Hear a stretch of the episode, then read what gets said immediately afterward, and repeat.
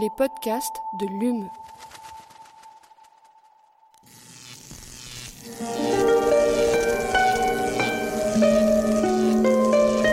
Allume la science. La science. C'est une des nombreuses manières d'essayer de comprendre l'homme. Eh bien, imagine que toute forme de vie sur Terre meurt instantanément et que chaque molécule de ton corps explose à la vitesse de la lumière. Une sorte de, de relativisme absolu. Inversion complète de la charge des protons. La Terre va entendre ces mots. Allume la science. Et bienvenue à tous et toutes dans Allume la science, l'émission qui vous branche chaque semaine sur l'actualité des laboratoires de l'Université de Montpellier et de ses partenaires. En France, on estime qu'un million deux cent mille personnes pourraient être touchées par cette pathologie ou par une maladie apparentée. Je parle de la maladie d'Alzheimer.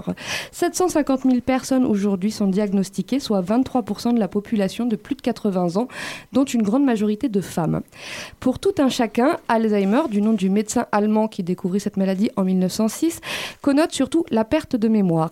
À titre personnel, je me souviens du jour où nous avons compris que ma grand-mère perdait les cartes, comme on dit chez nous, de manière un peu plus sévère que ce, que son âge pouvait expliquer. 7000 cellules cancéreuses qu'il avait, nous a-t-elle répété une dizaine de fois en une heure en parlant d'un voisin malade. Un mois et plusieurs tests plus tard, le verdict tombait, Alzheimer stade 2 d'une maladie dégénérative qui en compte 3. J'ai découvert par la suite que si la perte de mémoire était certes le symptôme le plus marquant, il n'était hélas pas le seul. Trouble du comportement, des gestes, du langage. En cause, des lésions du système nerveux central dues au dysfonctionnement de protéines essentielles aux neurones et à l'apparition de plaques ou agrégats sur ces mêmes neurones. Notre invité est chercheur à l'Institut de génétique moléculaire de Montpellier. Avec son équipe, ils viennent de découvrir qu'une substance présente dans une plante était capable de protéger les neurones des patients atteints d'Alzheimer. Il nous explique tout dans les 20 prochaines minutes. Fabrice Caudron, bonjour. Bonjour. Et bienvenue dans Allume la science. Merci. Pas de risque de l'oublier, ça c'est sûr. Avec moi, comme chaque semaine pour mener cette interview, Aline Perriot. Bonjour Aline. Bonjour. En seconde partie d'émission, c'est Elisabeth Denton, conservatrice de bibliothèque, qui nous fait découvrir le fonds patrimoni- patrimonial Charles Flao. Oui, on dit conservatrice, oui. Alors, elle a dit conservateur. Oh, mais moi, je dis conservatrice. Conservatrice. Donc ce sera le fonds patrimonial Charles Flao. Allume la science, vous avez le programme, c'est parti. Chargement de l'engin terminé. Nous sommes à 0 moins 60 secondes. 59, 58, 57, 56, 57. Alors, Fabrice Caudron, donc comme je le disais, cette émission, on la commence toujours par une émission, euh, par une, une question de base. Donc, euh, de manière très générale, est-ce que vous pouvez nous parler un peu de la maladie d'Alzheimer? Est-ce qu'on est qu'on connaît, enfin, est-ce que vous pouvez nous décrire les, méca- les mécanismes qui expliquent son apparition? Alors, ce qu'on sait, c'est qu'effectivement, c'est une dégénérescence euh, essentiellement des neurones euh, qui arrive au, au cours du temps, donc dans- en général chez des personnes assez âgées. Et cette dégénérescence est liée à ces protéines euh, amyloïdes qui vont former des plaques, mais qui sont toxiques pour les neurones et qui vont entraîner euh, leur mort. Euh, exactement comment ça fonctionne, c'est quelque chose qui est encore inconnu. Il y a beaucoup de recherches là-dessus et on espère pouvoir y contribuer.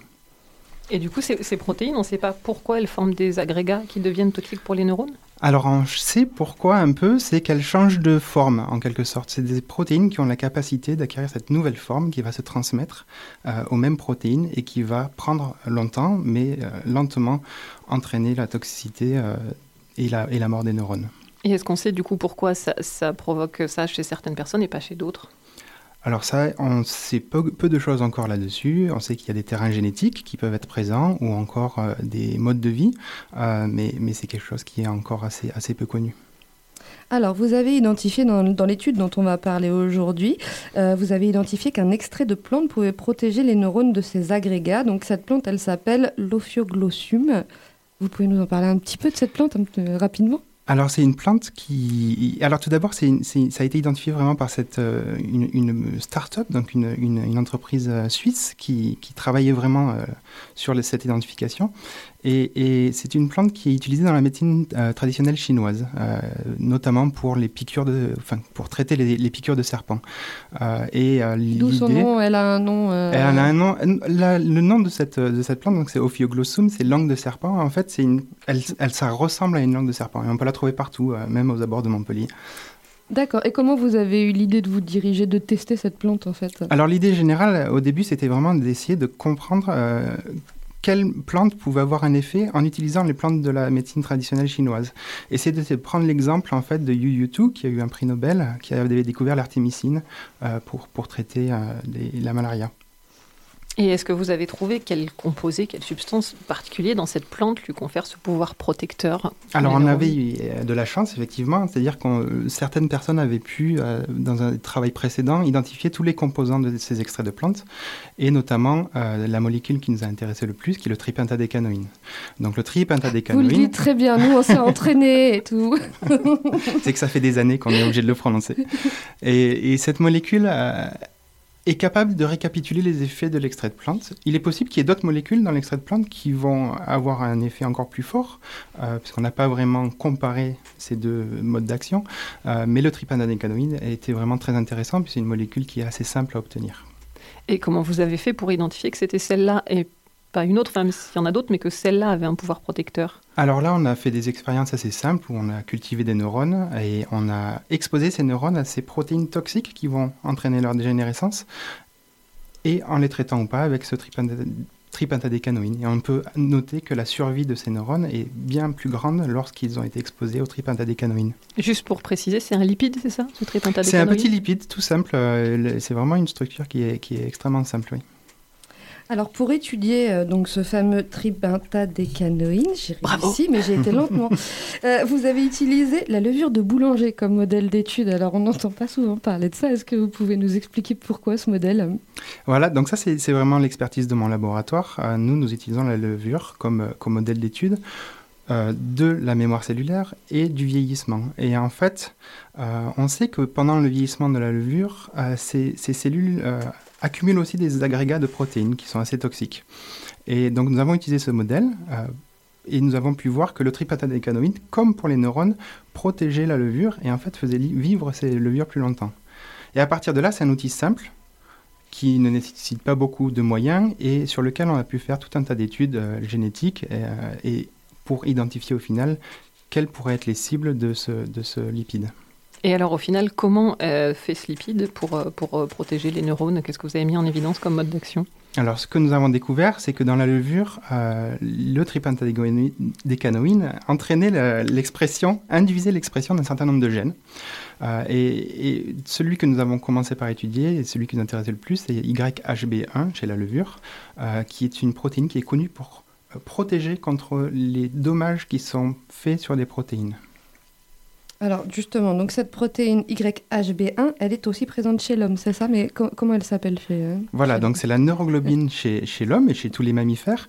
Et en fait, c'est pour ça qu'on s'est intéressé à YHB1, puisque c'est vraiment une protéine qui est conservée dans l'évolution et que on s'est dit que si il y avait un mécanisme parallèle entre la levure et les neurones, c'est bien parce que euh, les protéines étaient conservées.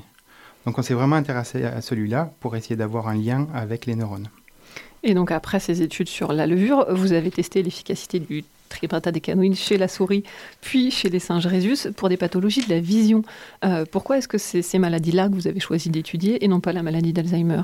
Alors, dans ce cas-là, il y avait un choix de simplicité, c'est-à-dire que ce sont des modèles euh, de dégénérescence qui sont assez simples. Mais ce dont on se rend compte euh, à l'heure actuelle, c'est que beaucoup des dégénérescences, que ce soit de la rétine ou bien des neurones, sont liées à des problèmes de gestion de ces agrégats protéiques par les cellules, qui deviennent toxiques. Donc on a utilisé la rétine parce que c'est un modèle simple chez la souris qui ne prend pas très longtemps à faire, parce que développer des modèles d'Alzheimer euh, dans la souris, c'est beaucoup plus, beaucoup plus long. Ou chez les singes, on a, on a eu la chance d'avoir accès à deux singes rhésus qui, qui avaient euh, une maladie génétique.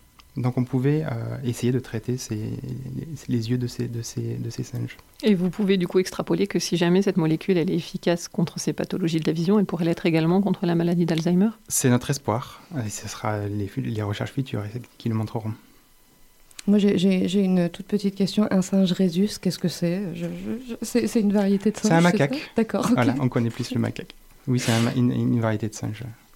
Et donc, quels résultats vous, vous, vous obtenez en les traitant avec ce lipide donc, euh, De tripentadécanoïne Alors, dans, le- dans, dans les deux cas, ce qu'on a pu voir, c'est que normalement, euh, chez les souris, chez le modèle de souris ou chez ces singes, on a une, une diminution de, de l'épaisseur d'une certaine couche de cellules dans la rétine qui induit la, qui induit la dégénérescence et finalement la, perte de vue. Euh, en traitant avec le tripentadécanoïde, les souris et les singes ont pu euh, retrouver euh, une épaisseur normale de la rétine et donc conserver leur vue plus longtemps. Donc c'est pas juste que ça limite la progression des maladies neurodégénératives, ça permet éventuellement de les guérir?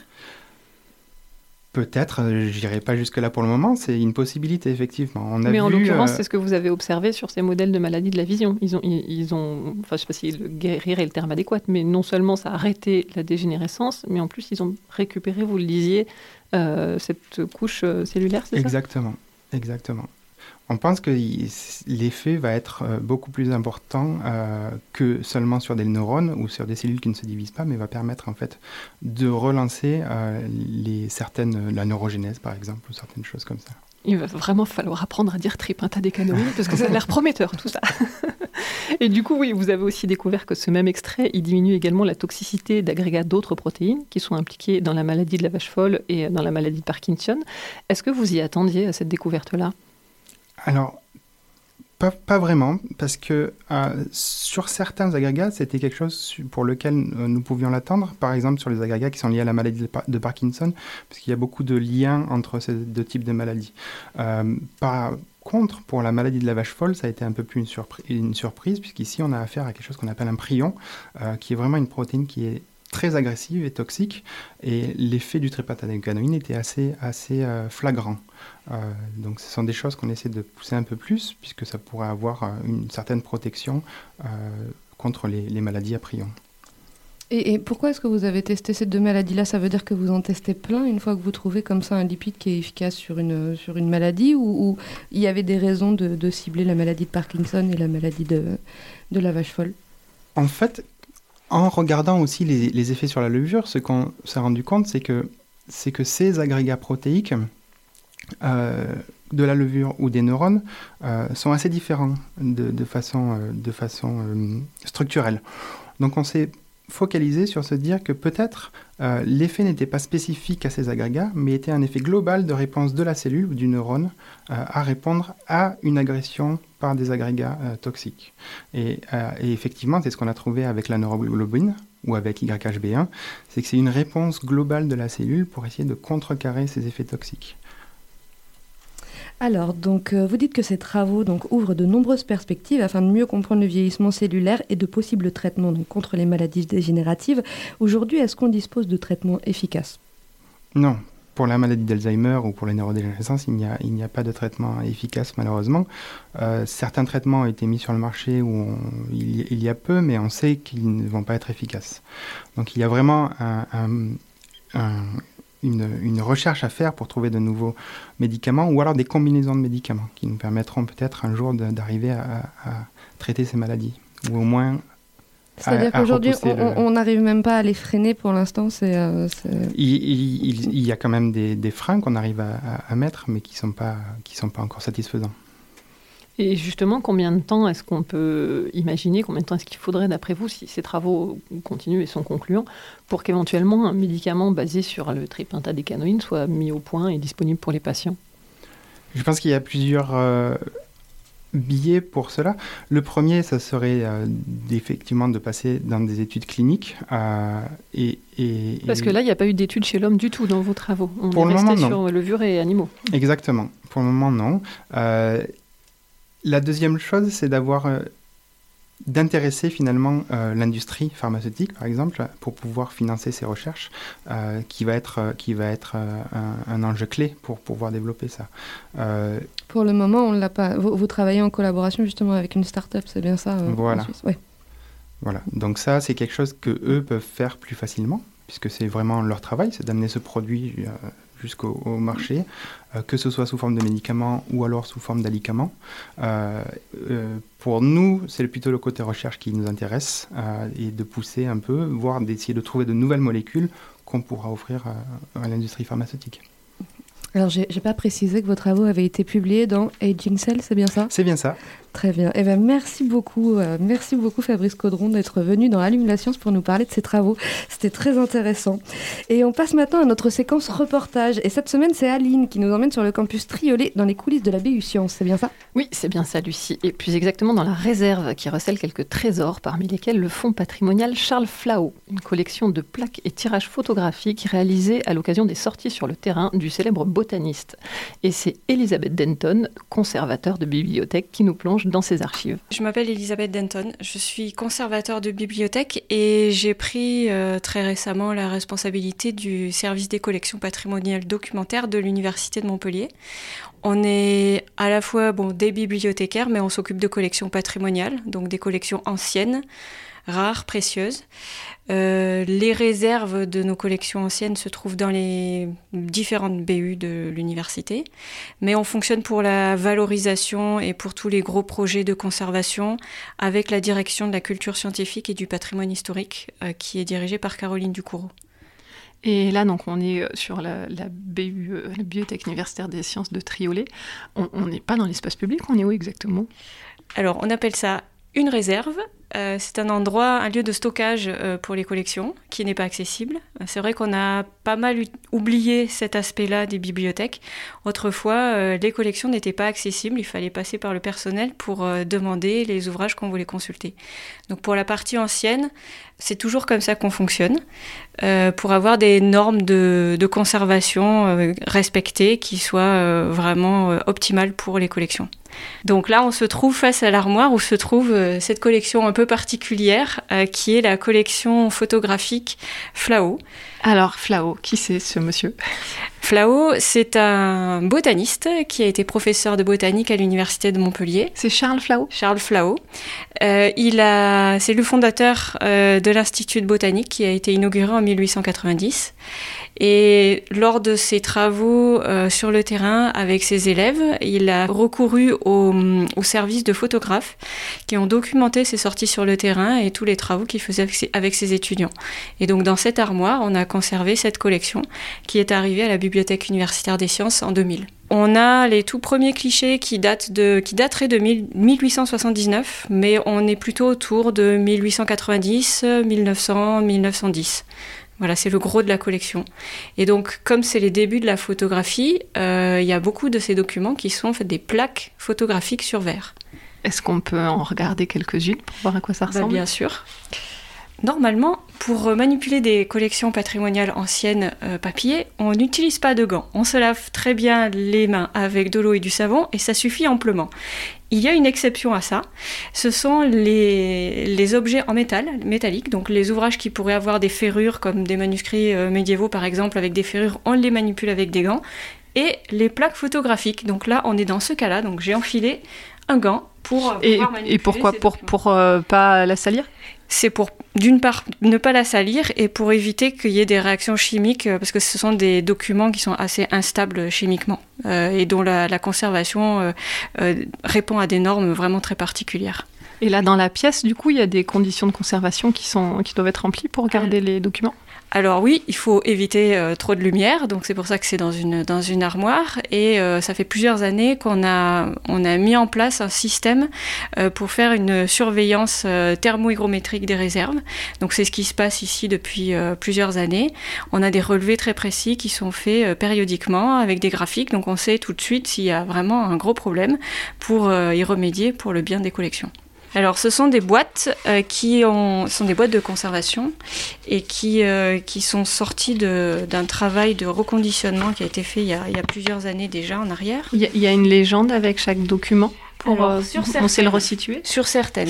Je vais vous montrer d'autres choses. Ça- donc ça, c'est les, les plaques telles qu'elles ont été reconditionnées il y a donc une dizaine d'années. Je vais vous montrer les boîtes d'origine dans lesquelles se trouvaient ces plaques. Donc c'est des boîtes de plaques photo, hein. il y en avait beaucoup, les photographes et les, fournisseurs de plaques photo fournissaient ça aux photographes. Et vous en avez avec des légendes manuscrites, soit par, soit par Flao, soit par le photographe lui-même ou les gens qui ont procédé au classement de cette collection. Donc tous ces, toutes ces informations ont été reportées dans un inventaire que nous avons et sur lequel nous retravaillons pour remettre en ligne cette collection qui a été numérisée à partir de 2011. Vous savez combien vous avez en tout de photos ou de documents dans la collection Flao? On a 1870 références. Euh, il n'y a pas que des plaques, il y a aussi des tirages papier d'époque. Et puis lorsque le travail de recensement, euh, d'inventaire et puis d'identification de, ces, de ces images a été fait en 2011, euh, la photographe qui travaille avec nous sur cette question a, a, fait des tirages plus contemporains où elle retravaillait un petit peu les contrastes, etc. Puisqu'à l'époque, vous vous en souvenez certainement, il y avait eu une exposition à la BU Sciences autour de Charles Flao et du reboissement de l'Égoile. Et donc, euh, ces, tirages faits à cette, occasion ont été très utiles euh, pour faire euh, des panneaux d'exposition. Alors, le reboisement de l'égal, justement, on peut en parler. L'idée, c'est quoi? C'est qu'on peut comparer ce à quoi l'égoile ressemble maintenant avec ce qu'avait fait Charles Flao comme photo à l'époque? Alors en fait, c'est un projet qui a été fait euh, conjointement entre euh, Georges Fabre, qui était quelqu'un qui travaillait pour l'Office des forêts, euh, et qui se trouvait devant cette problématique terrible des, pluies torrentielles qui s'abattaient sur les Gouales et qui faisaient des dommages énormes dans les villages en aval à cause du, déferlement des eaux. Donc la solution pour lui, c'était de planter des arbres. La problématique de l'Égoile, c'est qu'il fallait à la fois des espèces qui résistent à la fois à des conditions extrêmes en termes de chaleur, donc très chaud, très sec l'été et très froid et neigeux, humide, brouillard euh, l'hiver. Donc euh, il a fait des recherches euh, conjointement avec Charles Flao sur cette question et au point que Charles Flao a, a, fait la démarche de, de faire des plantations tests à l'ordre de Dieu sur les Gouales, dont on, qu'on, voit toujours actuellement. Donc en fait c'est un laboratoire de botanique à ciel ouvert pour voir quelles essence euh, pouvait enfin, résister à ces, à ces conditions un peu extrêmes. Voilà, et donc c'est une réussite puisque maintenant l'égoile est très verdoyant. Et du coup, il y a eu beaucoup de photos qui ont été faites à cette occasion-là que vous avez conservées? Oui, donc il y a des plaques photos qui documentent euh, ces, moments-là. Il y a aussi des, photos qui, euh, qui, documentent des sorties euh, d'étudiants sur le terrain. mais aussi parfois des choses qui n'ont rien à voir avec les gouales. on a trouvé, parce qu'on retravaille sur le récollement pour que tout soit bien propre et que la base de données puisse être remise en ligne prochainement. on a retrouvé des, par exemple des photos qui documentent plutôt des parties littorales donc euh, euh, genre la Côte d'Azur et des, endroits comme ça. Ce qui est un petit peu difficile quand on traite et quand on gère une collection iconographique comme ça, c'est que quand on n'a pas forcément une, on va dire une identification très précise ou on va dire structurée de la même manière que celle qu'on pourrait faire de nos jours, il faut essayer de retrouver cette identification. Donc c'est pas simple. donc toutes les photos ne sont pas identifiées en tant que telles, mais on espère pouvoir le retrouver euh, petit à petit. Et donc, on, est en train de réfléchir à des moyens d'utiliser peut-être l'intelligence collective des internautes pour, euh, pour ce genre de choses.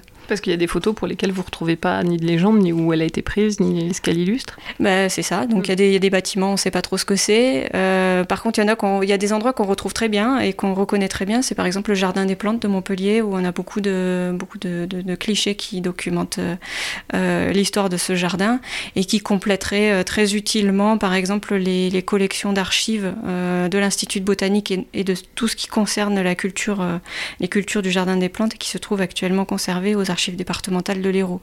Donc euh, en fait, quand on travaille sur des collections patrimoniales, euh, on a des pointeurs vers d'autres collections qui complètent et c'est très important pour nous de les connaître euh, pour pouvoir bien aiguiller les chercheurs qui, qui consacrent leur, leur, thème de recherche à ces, à ces collections. Oui, c'était ma prochaine question. Là, on parle de la dimension patrimoniale et en termes de recherche, est-ce que c'est des collections qui sont encore exploitées, soit par les botanistes, soit par dans d'autres disciplines? Alors oui, alors les botanistes, ça les intéresse évidemment. Euh, il y a aussi beaucoup d'historiens, évidemment, d'historiens des sciences, d'historiens de la botanique scientifiques, des associations qui s'intéressent à l'histoire de l'Égoile, à tout point de vue. On peut même avoir des historiens qui s'intéressent à l'histoire du bâti rural, l'histoire du costume. par contre, c'est très compliqué parfois, on n'arrive pas trop à identifier les visages des, des gens qu'on voit sur certains clichés. Donc pour pouvoir retrouver un ancêtre, c'est plus compliqué, mais les généalogistes, ça les intéresse aussi. Donc en fait, c'est très diversifié le public qu'on peut avoir euh, et, les demandes qui peuvent nous arriver sur ces collections. Et est-ce que des fois vous les, exposez, par l'expo qu'il y a eu à la BU, est-ce que le public, le grand public peut les voir ou pas du tout? Euh, Par exemple, est-ce qu'elles ont, si elles ont été numérisées, est-ce que c'est en libre accès? Alors elles étaient numérisées euh, en 2011, elles le sont toujours. Euh, on a eu des problèmes techniques qui ont fait que cette numérisation n'a plus pu être conservée en ligne pour des raisons administratives et techniques. Donc là, on est en train de faire tout un travail pour remettre à plat tout cet inventaire, vérifier que entre l'inventaire établi en 2011, euh, le contenu de cette armoire et euh, le, corpus des, photos numériques, que tout coïncide bien et correspond bien. Et une fois que tout ça sera bien vérifié, ben, on, va passer euh, à la remise en ligne de ces collections pour qu'elles soient accessibles à tous. Allume la science, c'est fini pour aujourd'hui. Un grand merci à Adeline Flock pour la réalisation de cette émission. On se retrouve la semaine prochaine. D'ici là, restez branchés.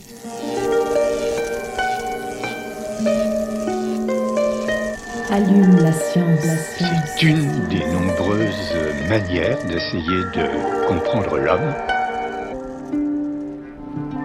Eh bien, imagine que toute forme de vie sur Terre meurt instantanément et que chaque molécule de ton corps explose à la vitesse de la lumière. Une sorte de relativisme absolu. Inversion complète de la charge des protons. La Terre va entendre ces mots. Allume la science.